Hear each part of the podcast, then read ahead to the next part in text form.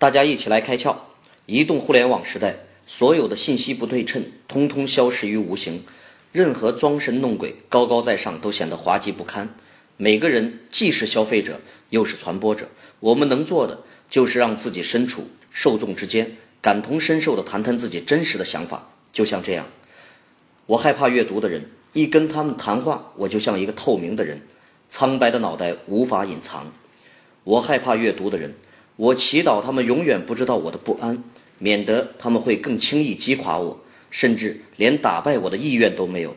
我如此害怕阅读的人，因为他们的榜样是伟人，就算做不到，退一步也还是一个我远不及的成功者。